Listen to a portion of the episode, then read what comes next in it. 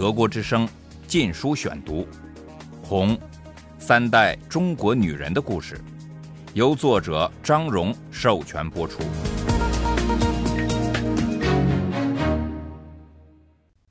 第十六章：天不怕地不怕，毛的红卫兵。一九六六年六月至八月。第二节。在我小时候，我就很讨厌集体活动。现在十四岁的我更讨厌这一切了。可是我努力压抑自己的个人主义思想，因为这有违毛主席的主张。我所接受的教育是，思想一与毛的教导相冲突，就产生一种愧疚感。我不断告诫自己，必须跟上新的革命，不能理解时得努力改造自己。然而，尽管费了很大的努力，我仍拼命躲避红卫兵剪行人的长头发、窄裤管、裙子或敲掉半高跟鞋鞋跟等激烈活动。这些东西成了红卫兵攻击的目标，据说是资产阶级腐朽的生活方式。我自己的头发也成了同学们批评的目标，我只好把它剪成齐耳根的短发。但在责备自己是小资产阶级之余，我为失去心爱的长辫而落泪。小时候，我的奶妈喜欢把我的头发梳成一根冲天炮。六零年代早期，我的头发盘成两个小抓髻，用一圈小绸花绕起来。早上，当我匆匆忙忙吃早饭时，姥姥或保姆会用慈爱的手给我梳头。我最喜欢粉红色的绸花。一九六四年后，为了响应毛泽东号召的艰苦朴素的生活方式和阶级斗争的气氛，我在裤子上打了补丁，以使自己看上去更加无产阶级化。头发也梳成了规矩的两条辫子，没有了色彩鲜艳的绸花。那时留长发还没有受到指责。后来，姥姥在剪我的长发时，边剪边心疼的嘀咕：“她的长发则留了下来，因为她盘成髻，而且很少出门。”成都著名的茶馆也因腐朽受到了攻击，我不明白为什么，但也没有问。一九六六年夏，我学会了遇事不问为什么，许多中国人早就这样做了。四川的茶馆是个独特的去处，通常位于竹林丛中或一棵大树的华盖下。围着低矮的方木桌是一圈竹椅，用了多年后仍散发出淡淡的清香。沏茶时，一撮茶叶投入茶杯里，开水倾注进去后，茶碟松松地盖在上面，蒸汽透过缝隙飘逸而出。带来茉莉花或其他花的芳香。四川有很多种茶，仅茉莉花茶一种就有五级。四川的茶馆犹如英国人的酒吧，特别是老人，他们爱到这里来消磨时间，一口一口的吸着长烟袋，面前摆上一杯茶和一碟瓜子，提着开水壶的服务员奔忙于座位之间。从一两尺外，准确无误地往客人杯中加开水。高手可以把水加到高于杯缘而不溢出来。当我还是个孩子时，总是着迷地看着水从壶嘴画出一条弧线落入杯中。但是我很少被带去茶馆，因为它有一种安逸享乐的气氛，是我父母不赞成的。就像欧洲的咖啡馆一样，四川茶馆也提供报纸，他们通常放在竹筐内。有些顾客到茶馆阅读，但茶馆主要是一个会友、谈天、交流讯息以及闲言碎语的去处。有时也有合着竹板节拍说书的。可能正是因为它的悠闲气息，做茶馆的人没在搞革命。所以茶馆得关门。一天，我和几十个初中学生，大多数是红卫兵，来到一个坐落在锦江河畔的小茶馆。竹椅、方桌散布在一棵大槐树下，夏日微风吹来一股股花香。当我们沿着河岸高低不平的卵石路走进茶馆时，顾客们从棋盘上抬起头来。我们在树下停住，几个同学开始喊道：“起来，都起来！别在这个资产阶级的地方鬼混。”同年级的一位男孩子抓起就近桌子上的棋盘纸一角，猛然一扯，棋子撒了一地。下棋的是两个年轻人，其中一个往前一冲，拳头也捏了起来。他的朋友忙拉了下他的衣角，止住了他。两人默默俯下身去捡棋子。扯棋盘的男孩继续喊：“不许再下棋了！”你们不知道这是资产阶级的东西。他弯腰抓起一把棋子，就朝河里扔。我以前所受的教育是要对年长者有礼貌，但现在的革命好像要我们杀气腾腾，温文尔雅被认为是资产阶级。我受的批评里就有这一条，这也是不让我入红卫兵的理由之一。在文化大革命年代。我目睹了人们因说“谢谢您”而遭攻击，说是资产阶级的虚伪，文明礼貌就快绝灭了。德国之声《禁书选读》。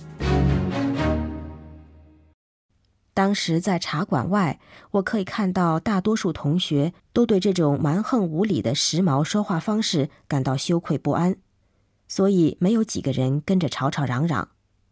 一些人默默地在茶馆墙上和槐树干上张贴长方形标语。顾客们开始静静地沿河岸散去，看着他们离开的身影，一种失落感笼罩了我。几个月之前，这些成年人可能会摆摆手把这帮小孩子赶走，但现在他们知道毛泽东赋予红卫兵无上权力。后来我回想时，才明白，好多孩子一定是因为能指挥大人而兴奋。不过，红卫兵并未享受到自我表达的真正自由。从一开始，他们就只是暴君的工具。一条口号说的再清楚不过了：我们红卫兵天不怕地不怕，因为伟大领袖毛主席是我们的红司令。当然。一九六六年八月，站在河岸旁的我，并没有想到这许多，只是感到迷惑。我和同学们一起走进茶馆，有的要经理关门，有的贴标语，顾客纷纷悄然离去。但在一个角落里，一位老人仍兀自坐在他的桌子旁，平静的呷茶。我走到他身边，感到很囧，因为此刻。我应按照红卫兵的规矩，用一种权威式的口吻说话。他看了看我，又继续发出狭茶的声音。他有一张满是皱纹的脸，像宣传画上典型的工人阶级。他的手使我想起一刻短文里描绘的老农民的手，他们可以抓起多刺的木柴而不感到痛。可能因这位老人自信而无可挑剔的背景，或因他的高龄，或者他不把我放在眼里，反正他就是坐在那儿不理会我。我鼓起勇气，小声的请求他：“请您离开，行吗？”他看也不看我，就回答说：“去哪里？当然是回家。”我说。这回他转过脸来看我了。声音有点激动，尽管话说得很轻。家，什么家？我和两个孙子合住一间小屋子，我只有一个竹帘围起来的角落，只够放一张床，就这么大点儿。当孩子们回到家时，我就来这里找点清静。为什么你们连这个也不准？他的话使我既震惊又惭愧。我第一次听到有人竟然有这样狭小的家，我没再说什么，转身走开了。这家茶馆像四川其他茶馆一样关闭了十五年，直到一九八一年，邓小平的改革政策使他重新开了门。一九八五年，我和一位英国朋友去到那里，坐在那棵老槐树下，一位老服务员过来用开水壶从两尺外给我们加水。周围的人们在下棋聊天，这是那次回中国旅行中最愉快的时刻。当林彪号召破四旧时，我们学校的一些学生也开始砸学校了。我们学校有两千多年历史，到处是古物，这些成了狂热分子攻击的目标。雕花屋檐的古老房顶被敲破，已成为乒乓球室的孔庙大殿琉璃瓦屋顶也遭到同样命运。大庙前的那对大铜香炉被掀翻，一些男孩子朝里面撒尿。学生们拿着榔头和铁棒走上后花园的小石桥。打碎石栏杆上的小雕像，寻开心。大操场一侧有一对长方形巨大石碑，约二十尺高，上面用漂亮的书法刻着孔子生平。现在一根粗绳把他们捆了起来，两队学生使劲拉，要把他们拉倒。一两天也没有拉动，因为地基太深。红卫兵只好从外面请来些工人，沿着基座四周挖了两个大坑。当这两块碑终于在欢呼声中倒下时，后面的小路也被掀翻了。所有我喜爱的东西都消失了。对我来说，最心疼的是图书馆，那些金色琉璃瓦屋顶、精致的雕花窗框、漆成蓝色的飞来椅都被打得稀烂。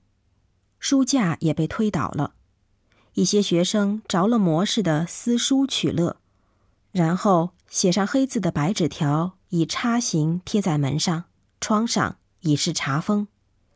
书籍是毛泽东的破的主要目标，由于他们不是在最近几个月写的，没有在每页引用他老人家的语录，红卫兵宣布他们都是毒草。除了马恩、烈士、毛的著作，以及已故鲁迅的作品外，大多数的书都付之一炬。鲁迅的书幸存的一个原因是江青觉得可以借他的名字来攻击他的私敌。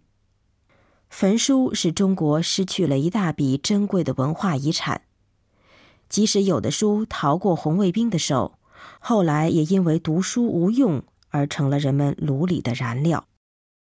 但是我们学校没有点燃焚书的火把，因为学校红卫兵头头是一位好学的学生，一位温文尔雅的十七岁男孩子。